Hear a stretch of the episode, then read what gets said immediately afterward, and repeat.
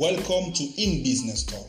I'm Chris Egnock, and this is an informational podcast where we discuss about business-related subjects to help you stand out from your competition and show you how you can start a business from scratch with low investment.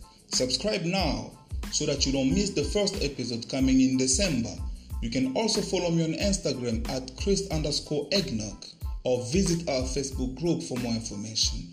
This is going to be amazing. We will be discussing many many subjects on business development and we will share with you tips and tricks on how you can build and leverage your business. Thanks for joining me on In Business Talk. Remember, you can join our Facebook group at www.facebook.com forward slash In Business Talk. If you have feedback, questions, comment below. We will love to hear from you.